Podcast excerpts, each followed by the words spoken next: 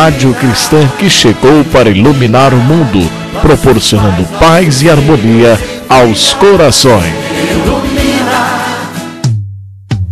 Programa Despertando Consciências, com o catedrático que transmite paz em todas as situações. Com a proteção de Deus, estamos iniciando pela Rádio Lumina via podcast o programa Despertando Consciências em sua vigésima edição, diretamente de seus estúdios em Aracaju, Sergipe, levando paz e harmonia aos corações. Na programação de hoje, teremos mais uma novidade e será a nível local. Quando estivemos à frente do programa Momentos de Luz, na Rádio APRP AM, eu, Emanuel e Vanesca fizemos uma entrevista muito interessante abordando o quinto livro das obras básicas, a Gênese. E o entrevistado foi nosso irmão César Fernando, que produziu excelente trabalho.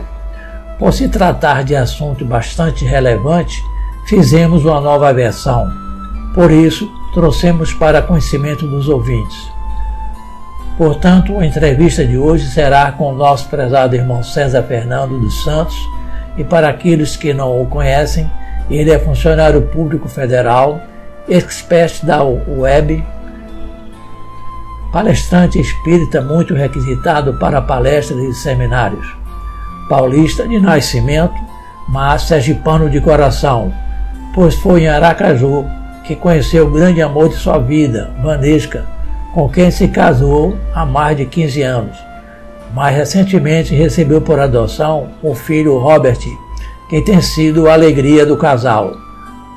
Foi um dos fundadores do INEX, Instituto Espírita Chico Xavier, com sede própria na Barra dos Coqueiros. Vamos para uma mensagem musical e logo estaremos de volta.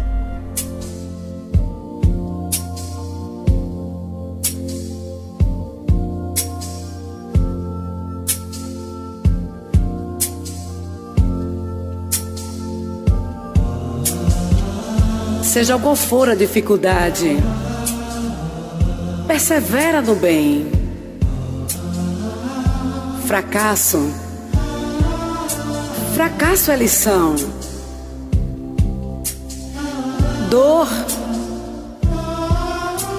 dor é porta de acesso às esferas superiores.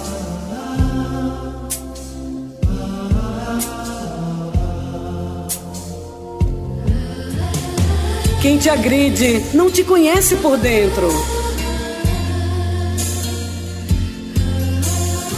Os que te desprezam desconhecem tua essência.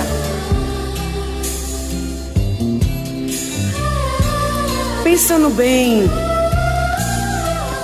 e esquece o mal.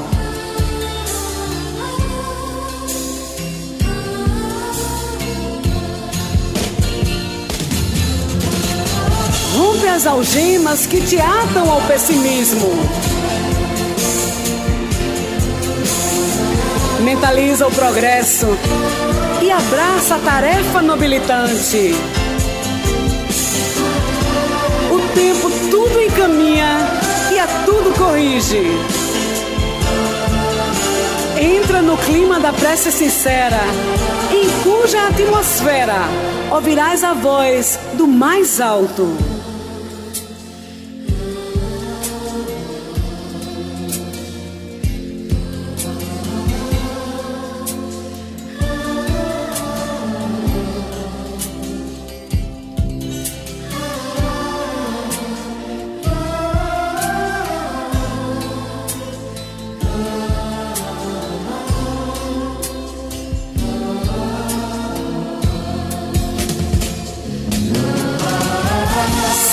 Para frente,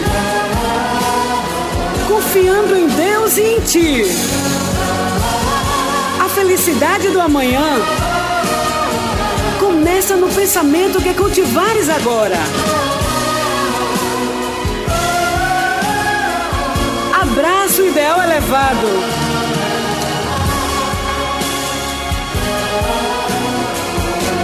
Entregando-te ao bem possível.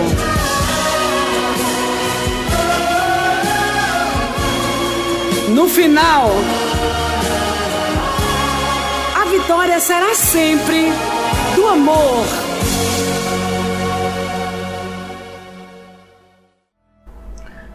A grade do programa desta edição sofreu pequena alteração. Hoje não teremos o bloco Estudo, Pesquisa do Espiritismo no Brasil. Explicamos. Não será uma rápida mensagem, como vem ocorrendo, mas um estudo aprofundado que se tornou uma verdadeira entrevista. Como já informamos, será com o nosso prezado amigo César Fernando.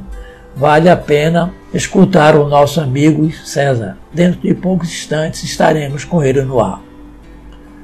A colega Viviane já se encontra nos estúdios da emissora e, por certo, vai brindar mais uma vez aos ouvintes com bela página.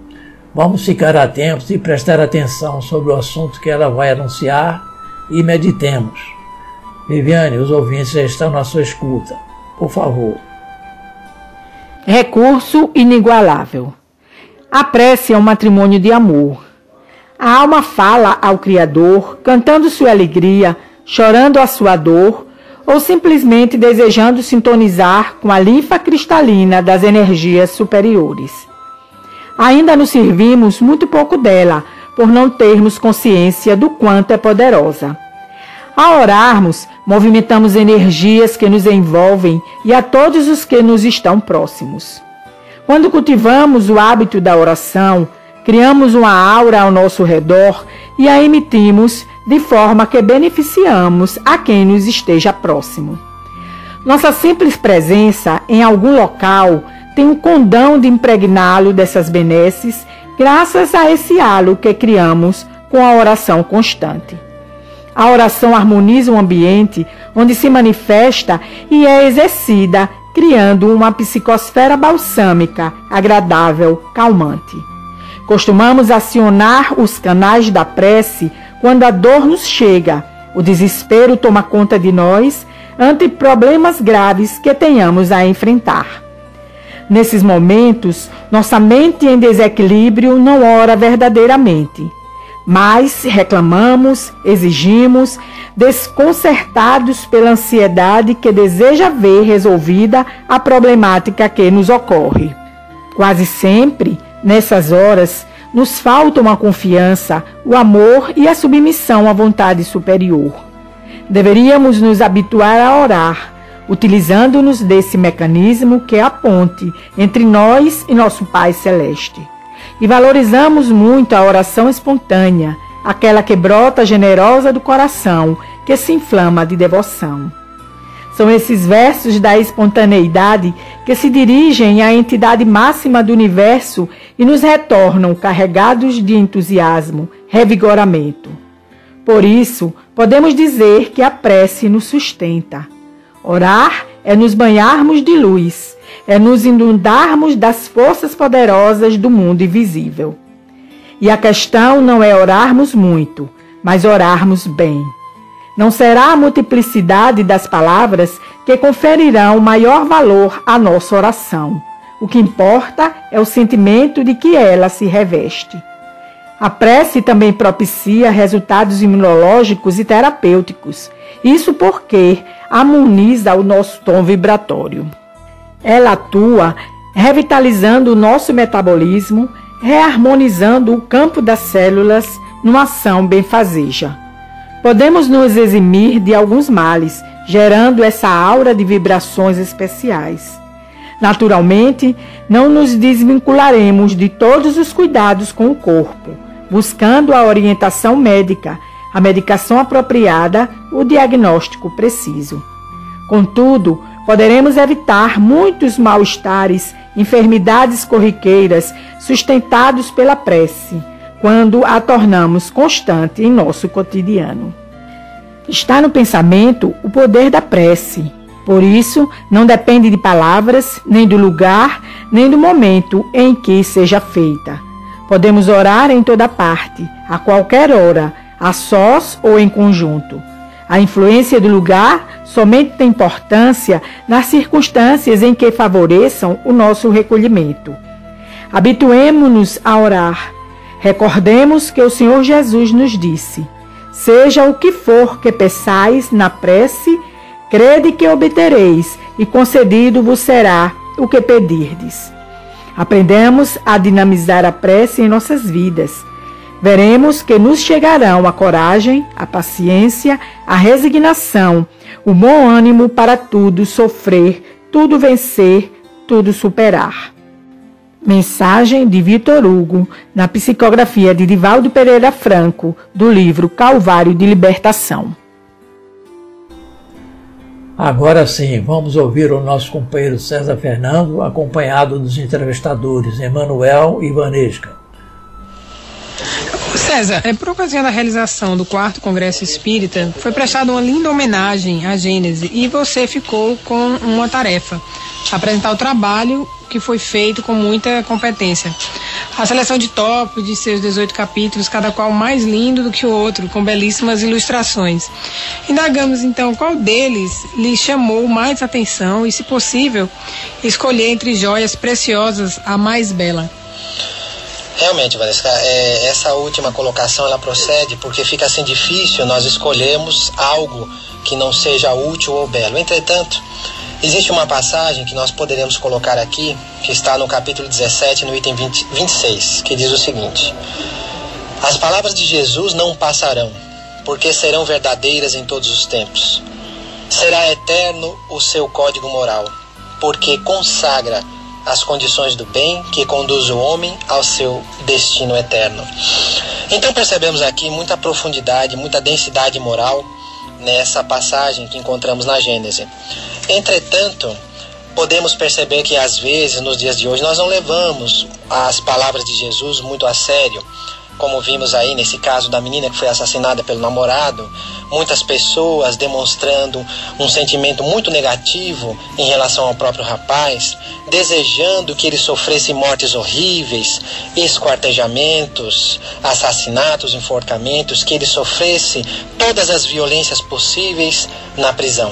Então nós percebemos que a Gênese nos traz, apesar de ser um livro um pouco mais voltado para o aspecto científico da doutrina espírita, não perde de vista o seu aspecto moral e religioso, nos lembrando que ainda nos dias de hoje nós não levamos os ensinamentos de Jesus a sério.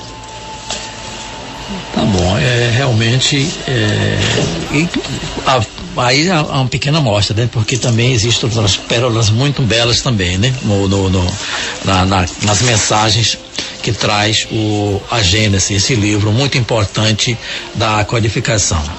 No sábado passado, quando Júlio César, presidente da federação, esteve aqui no programa, fizemos uma indagação da seguinte maneira. Um dos cinco livros da base doutrinária do Espiritismo, a Gênesis, está este ano completando 140 anos. Qual a sua importância no contexto da codificação kardeciana? Uma obra de grande magnitude que pouco se fala e muito menos se lê. Por que, César? Olha, mano, essa pergunta é muito propícia e é muito interessante pelo seguinte: veja só que você mesmo colocou aí, é uma obra de grande magnitude e até mesmo os próprios espíritas desconhecem. Até mesmo os espíritas com muitos anos de militância no movimento certamente se surpreenderão quando se debruçarem para uma leitura um pouco mais íntima do livro A Gênese. Então veja só, qual é a posição do livro dentro da codificação? Lá na introdução, né, o próprio Allan Kardec coloca o seguinte, que os materiais deste livro se achavam prontos, ou pelo menos elaborados desde longo tempo, mas ainda não chegaram ao momento de serem publicados. Era preciso primeiramente, que as ideias destinadas a lhe servirem de base houvessem atingido a maturidade. Então repare que a Gênese foi o último livro. E a Gênese representa a maturidade e a aplicação prática dos fundamentos que vieram precedentes. O livro A Gênese ele inaugura o surgimento de um novo paradigma do conhecimento humano, que é a reconciliação entre ciência e religião, que até então eram duas áreas completamente distintas. Além disso, segundo informações do próprio Herculano Pires, ele coloca o seguinte, que a antiga parapsicologia, parapsicologia alemã, a ciência psíquica inglesa, a metapsíquica de Richer na França e a parapsicologia atual nasceram das entranhas da ciência espírita. Então, pouco se fala e menos se lê, porque talvez é o último livro então as pessoas fazem uma leitura em sequência e por ser um livro que requer uma maturidade dos fundamentos já colocados, reflete naturalmente a falta de maturidade ainda do nosso conhecimento a respeito da própria doutrina espírita. É, você fez uma abordagem que eu achei muito interessante, César, porque inclusive no Evangelho segundo o Espiritismo tem uma passagem, um, uma mensagem, por sinal, muito bela, é, sobre a aliança da ciência e da religião ela é muito significativa e importante, porque demonstra aí que, é, apesar da, das diferenças, mas estamos caminhando para que haja essa é, união, porque a ciência ela tem as suas, os seus paradigmas, como também a religião tem os seus também, né? Mas a maneira que aparece que tem uma outra questão aí. Né? César, apesar de, de ser um livro que aborda temas da ciência em suas várias dimensões, a Gênese é de fácil leitura, a gente pode dizer que é um livro de fácil leitura, e como estão distribuídos os assuntos em seus 18 capítulos? Olha, essa pergunta é uma pergunta bastante interessante. As pessoas às vezes chegam até nós dizendo o seguinte: olha, mas esse é um livro difícil, é muito complicado, eu não vou me dedicar a essa leitura porque acaba dando um nó na minha cabeça. Veja só, será que esta é a pergunta correta? Será que devemos nos perguntar se é difícil de ler? Por que, que eu estou colocando dessa forma? Quando nós estamos na escola, né, somos lá bem novinhos e nós sabemos apenas as quatro operações da matemática. E somos apresentados a uma equação do primeiro grau ou a uma equação do segundo grau. Quando temos contato com os fundamentos da química, da física, da química orgânica, que é tão complicada, mas temos que fazer o vestibular então, quando estamos imbuídos e estimulados, nós nos debruçamos sobre esses assuntos em relação aos quais nós não temos nenhuma noção prévia e estudamos aquilo com muito afinco e fazemos o vestibular e passamos no vestibular através da compreensão daqueles assuntos e daqueles novos paradigmas. Por que então que um livro, pelo fato de nos exigir assim uma dedicação mental e emocional um pouco maior, deve ser relegado, sendo que ele é a fonte de um conhecimento que irá nos qualificar para o nosso vestibular espiritual. Então é tudo uma questão de afinco, de estímulo e de determinação. Em relação à sua divisão, se nós formos observar o índice da Gênese, nós vamos encontrar o livro dividido basicamente em três partes. Nós temos uma primeira parte, aonde Kardec começa com um tópico muito importante, caracteres da revelação espírita, aonde ele define a parte da doutrina que compete aos espíritos. A doutrina divina em sua origem é de iniciativa dos espíritos e a elaboração é humana. Então Kardec faz essa divisão, não é verdade? Que é muito interessante e importante para o entendimento da obra. Nessa primeira parte, ele vai colocar também, é, falar sobre o papel da ciência na Gênese e vai falar sobre algumas teorias que o próprio Kardec vai colocar a respeito da formação da Terra, das revoluções do globo, fala sobre os cataclismas que acontecem, coloca sobre a gênese orgânica, ou seja, do corpo, fala sobre a gênese espiritual, ou seja, uma hipótese sobre a origem do próprio espírito e também do corpo humano. Na segunda parte, trata-se especificamente sobre os milagres, não é? Então ele vai discutir aí os milagres do Evangelho, por exemplo, é uma leitura muito interessante, onde ele aborda as passagens dos prodígios realizados por Jesus à luz da doutrina espírita, desmistificando, não é, a, a, a derrogação das leis da própria divindade. Fala sobre os fluidos, que é um assunto que muito se fala nas casas espíritas, entretanto muito pouco estudado. E, ao fim, fala sobre as predições, nos dá uma visão é, passível de ser entendido, uma visão racional a respeito de como é possível uma pessoa prever o futuro ou como é possível um espírito nos dar uma informação futura, sendo que esse futuro ainda não aconteceu. Então nós temos aí é, muitas informações úteis para a compreensão de muitos fenômenos. Entretanto, é importante ressaltar que o próprio Allan Kardec diz que muitas das teorias que aqui estão são hipóteses formuladas por ele mesmo e devem ser entendidas à custa de uma opinião pessoal. Interessante notar, César, que é por essa razão que o Espiritismo apregou a fé raciocinada, né? E inclusive Exato. foi dito mesmo com muita ênfase que fé inabalável é somente aquela, né, que pode encarar a razão face a face em todas as épocas da humanidade.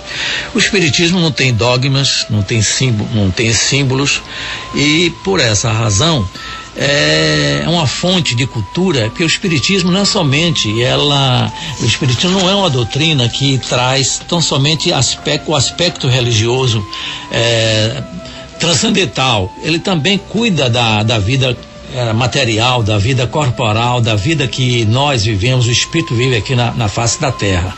Então, é, como é uma fonte de cultura, a gente só adquire cultura como? Estudando lendo as suas obras, que é inclusive de fácil leitura, né? De fácil assimilação. Não é isso?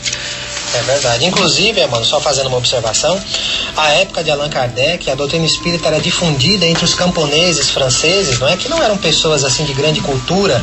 Letradas, né? Entretanto, né? pela maneira, por, pelo momento em que se estava vivendo, aquele entusiasmo, aqueles camponeses estimulados se compenetravam daquelas obras e tinham uma compreensão da doutrina muito satisfatória, muito melhor às vezes do que é, a nossa compreensão, às vezes, de algumas pessoas de hoje em dia com muita intelectualidade. É, inclusive, Zé, eu fui testemunha, eu participei de um grupo é, lá na Bahia, no interior da Bahia, e nós eu tive a oportunidade de conviver com pessoas simples, é, às vezes até analfabetas, mas elas tinham uma, uma noção, uma compreensão é, extremamente elevada da doutrina espírita. Exatamente como isso que você fala, muito mais até de que pessoas é, letradas, pessoas que têm uma, uma cultura né, mais adiantada. Mas essas pessoas, elas têm uma percepção, elas trazem essa bagagem exatamente né, da, de vidas passadas. Ah, segundo alguns estudiosos, esse livro demonstra a capacidade de Kardec, porque ele não foi simplesmente um mero espectador das sábias lições e verdades que os espíritos eh, trouxeram, ele, com a sua inteligência, formulou questões de elevado eh, grau de conhecimento e também emitiu seu pensamento, seus conceitos. Qual a sua opinião, César? Você pode, pode constatar isso? Certamente, Emmanuel. Veja só. Existe lá logo nesse, nesse primeiro item, caracteres da revelação espírita, uma informação interessante que diz o seguinte, como nós já comentamos. Vamos ler é, o que está escrito. Kardec diz o seguinte: pareceu-nos necessário definir claramente os papéis respectivos dos espíritos e dos homens na elaboração da nova doutrina. Então veja só, a Gênese ela representa justamente essa elaboração, essa parcela né, do trabalho dos homens dentro da doutrina espírita. Kardec, no livro A Gênese, ele vai justamente executar na prática essa proposta, porque ele vai começar a criar uma nova visão de mundo baseado nos fundamentos da doutrina espírita, apresentando suas teorias e a sua interpretação dos fatos naturais e dos supostos sobrenaturais de acordo com esses fundamentos. Então veja só, ele certamente emitiu a sua opinião. E ele ainda diz o seguinte: algumas teorias ainda hipotéticas que, que ele colocou lá, tivemos o cuidado de identificá-las como tais e que devem ser consideradas como simples opiniões pessoais, enquanto não forem confirmadas ou contraditas, a fim de que não pese a doutrina a responsabilidade delas. Então veja que coisa interessante, não é? é como Kardec está colocando aí que as próprias as próprias ideias que ele colocou, né, são não devem ser colocadas a título de uma verdade absoluta. Elas devem ser entendidas como opiniões pessoais para que a doutrina não se responsabilize por elas. Então, se o próprio Allan Kardec já traz não é, esse conceito, muitas das vezes nós queremos criar uma nova doutrina, fazer uma reformulação com base nas nossas opiniões pessoais ou muito pior em revelações mediúnicas é, é, pontuais aqui ou acolá. Então precisamos estudar a doutrina espírita e verificar como o próprio Kardec lidava com as informações fundamentais e com as novas informações. É interessante também, César, que Kardec, ele a princípio não estava aceitando as a, aquelas comunicações que chegavam, né? Aquela, é, aquele rebuliço que houve na época é, no, exatamente em meados do século XIX, e ele era inclusive um homem cético, né? ele não, não, acreditava nessa, naquelas comunicações, mas ele, exatamente como um homem de pesquisa, de ciência, ele foi aos poucos verificando, estudando e chegou à conclusão que realmente era uma coisa é, muito importante. César, a Gênese, é, conforme nós já estamos conversando sobre ele, é um livro que nos traz uma como, como visão da, da, da uh, do, do, universo, vamos assim dizer, dos seres e das coisas. Por isso a gente percebe a importância do estudo do conhecimento. No capítulo 4 de A Gênese encontramos papel da ciência na Gênese. Você poderia explicar um pouco aos ouvintes? E a propósito, nós queríamos até, eh, como um adendo, uma, um conceito e um pensamento de Albert Einstein, que ele formulou o seguinte pensamento: a ciência sem a religião é manca e a religião sem a ciência é cega. Bom, Emmanuel, lá na Gênesis nós vamos encontrar justamente é, a definição bem clara desse princípio e desse fundamento. Então lá nós vamos ver uma, as informações colocadas da seguinte forma: no princípio dos povos, né?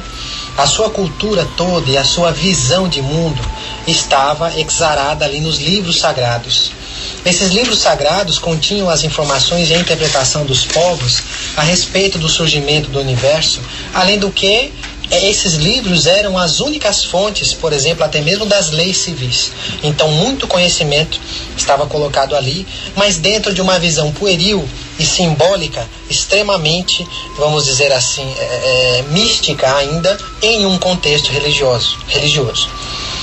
Depois veio a ciência material, como nós a conhecemos hoje, trazendo assim uma, um, uma nova ordem de ideias, um novo paradigma de interpretação de mundo, entretanto, entrando em conflito com essa visão anterior, com essa visão simbólica e ainda pueril. Então entra o homem numa espécie de adolescência existencial, aonde ele ainda tem esses valores simbólicos e esses valores se chocam com os trazidos pela ciência material. Então essa dicotomia.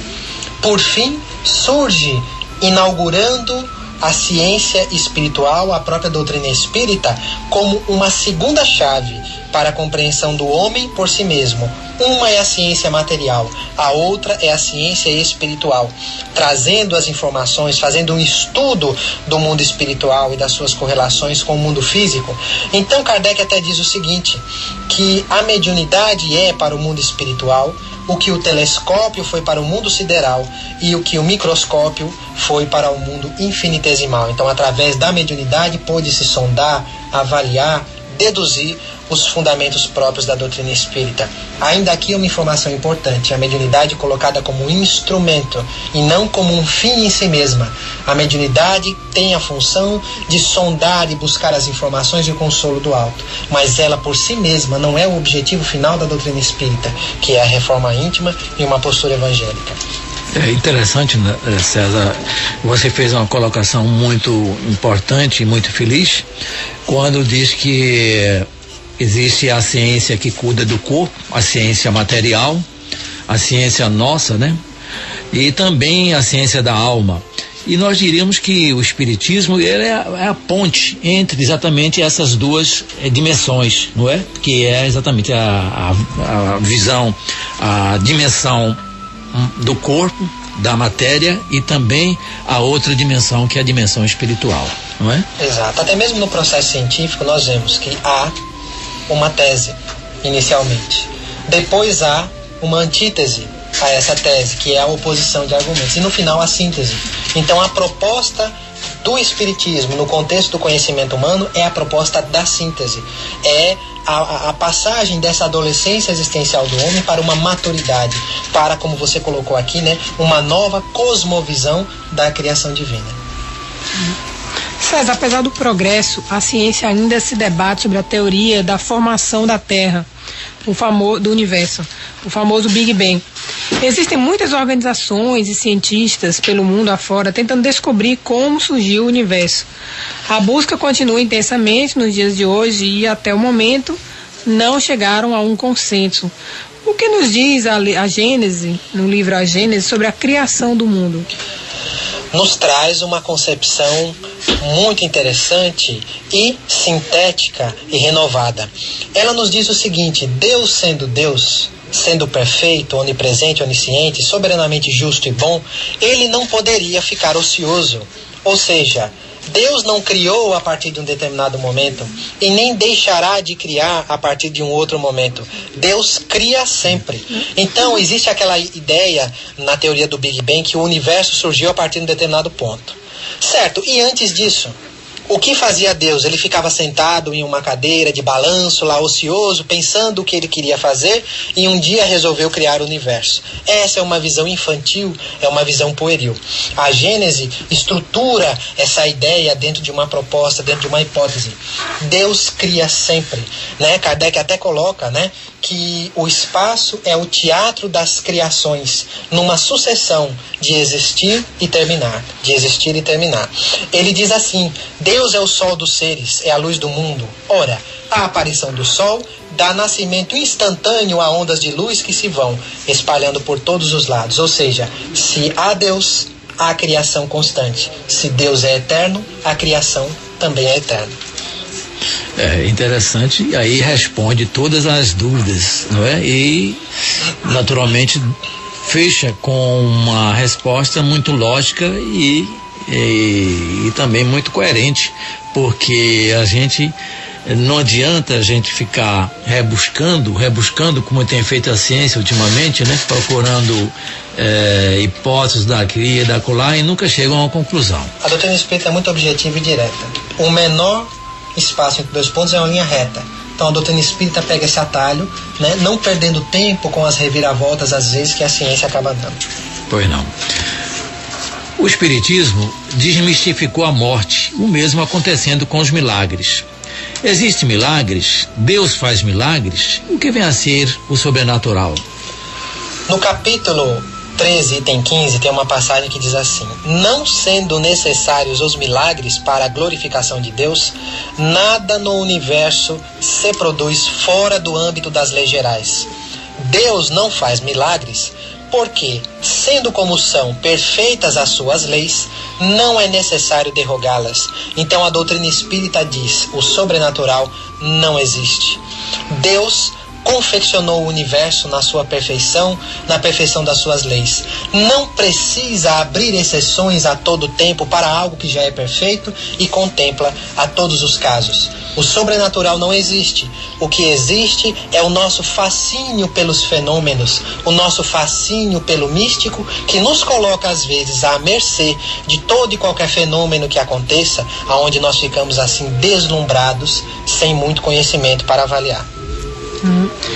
Ou seja, as profecias e o juízo final são temas muito abordados pelas religiões ortodoxas. Inclusive, muita de, muitas delas anunciam a volta de Jesus Cristo. Isso realmente vai acontecer?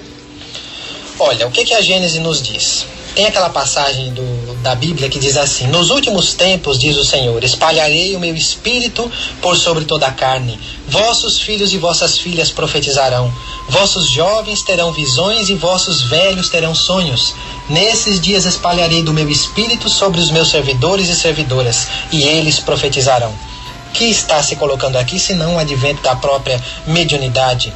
O que se está dizendo aqui a respeito do advento de uma nova ordem de ideias, não é mesmo?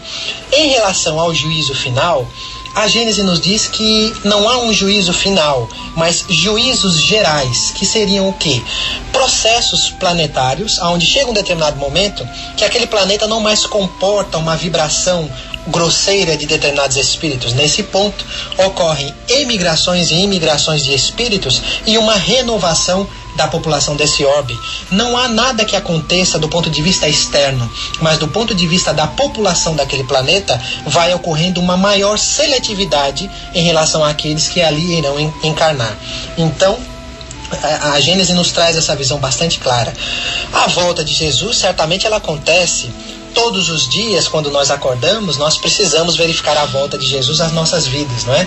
Então Jesus não precisaria voltar, porque ele mesmo nos disse: onde houverem dois ou mais unidos em meu nome, aí eu estarei. Então Jesus nunca nos deixou. É interessante também um outro aspecto do problema do juízo final, que nós temos uma outra visão também, é que as pessoas acham que vai haver um, um juízo coletivo das pessoas que partem para o outro lado. Quando na realidade nós sabemos que esse juízo é um juízo individual. Cada pessoa são julgadas de acordo com seus merecimentos, com seus, né, os seus problemas, os seus defeitos, com as suas conquistas e também com as suas é, com, com seus deméritos, não é isso, César? De modo que a gente é, não, não pode a, a ficar restrito a esse, a esse pensamento de que vai haver um grande juízo, um julgamento, não é propriamente um juízo, né? um julgamento é, coletivo de todas as criaturas. Exato. Nós deveríamos nos ater né, a essa proposta da avaliação íntima. Como Santo Agostinho dizia, né? Todos os dias de noite nós deveríamos fazer uma avaliação do bem e do mal que fizemos. Uhum. São chegados os tempos, a geração nova, os sinais dos tempos. Em um dos sermões proféticos de Jesus, ele dizia: Quando os tempos forem chegados, haverá muito choro e ranger de dentes. Nação se levantará contra nação, pai contra filho, filho contra pai. Numa casa de cinco, três estarão contra dois e dois contra três. Não será o fim, mas o início das dores. Já estamos vivenciando, vivenciando esses tempos, César, e o que vem a ser geração nova. Você pode explicar aí para os ouvintes do Momento Olha, de Luz? De forma sucinta, nós podemos dizer o seguinte: existe um fenômeno que acontece na foz do rio Amazonas que se chama pororoca. É um fenômeno onde encontra-se a água do mar e a água do rio há um conflito, um confronto entre essas duas vertentes. Há muito barulho e o mar fica muito revolto, sobe muitos metros. Existem enchentes, árvores são arrancadas. Então, da mesma forma, o que ocorre agora e aqui a passagem faz referência, é essa luta de ideias e de valores. E é muito natural que isso aconteça. Porque nós estamos numa nova ordem, né? É, onde os acontecimentos ocorrem não mais num nível circunscrito, mas num nível global. Existe a internet aí para fazer esse papel, a mídia, mecanismos de difusão global. Então o que, que acontece? Nós temos o progresso intelectual versus o progresso moral tudo está exposto e disposto. Naturalmente, haverá um embate de ideias que antes estavam camufladas pela impossibilidade de serem colocadas lado a lado. A nova geração a que a Gênese faz referência é justamente é, o, esse grupo de novos espíritos com novos valores que virão de outros planetas para cá ou os espíritos antigos que estão se reformando e aqui permanecerão. Tá bom, os microfones são seus para algum acréscimo e também uma mensagem final aos nossos ouvintes e as despedidas com os nossos agradecimentos. Olha, de forma bastante breve, nós poderíamos é, suscitar as pessoas para o interesse da leitura das obras básicas, especificamente desse livro, A Gênese, que estamos tratando aqui hoje. A doutrina espírita tem muito a fazer por nós e nós não estamos dando devido valor. Digo nós, principalmente aos espíritas, não damos a oportunidade para que as obras básicas venham criar em nós uma consciência espírita e uma noção mais profunda do que é ser espírita, do que é a identidade espírita. Então, gostaria de agradecer mais uma vez a, o convite que nos foi feito, desejando uma boa noite a todos os ouvintes do programa Momentos de Luz, suscitando a eles a oportunidade de começarem agora, mas é? se algo de bom foi colocado no programa, que comecem agora mesmo a ter atitudes atípicas, vamos abraçar as pessoas, perdoar, fazer diferente do que nós já estamos fazendo no nosso cotidiano. Esse é o papel da doutrina espírita de nos, despertar, de nos despertar o coração. Então, uma boa noite a Emmanuel, a Vanessa e a todos os ouvintes do programa Momentos de Luz. Vanessa, seus cumprimentos também aos ouvintes, a sua despedida. Uma boa noite a todos. Agradecemos a César mais uma vez pela participação aqui no programa. E a casa está aberta, viu, César, quando quiser retornar. Tá bom.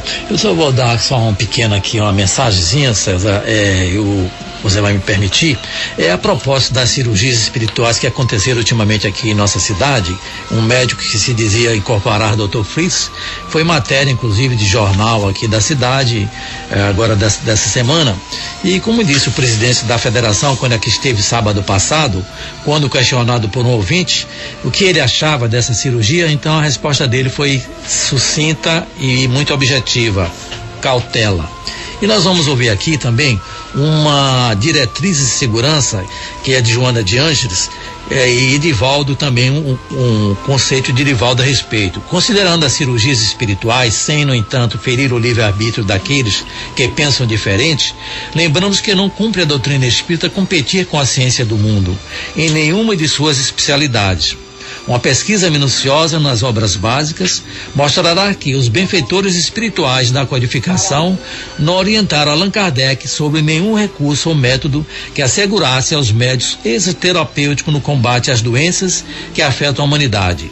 Nesse sentido, Divaldo Pereira Franco recomenda que não devemos trazer para o Espiritismo o que pertence aos outros ramos do conhecimento. Esse é um tema de, de diretriz e segurança.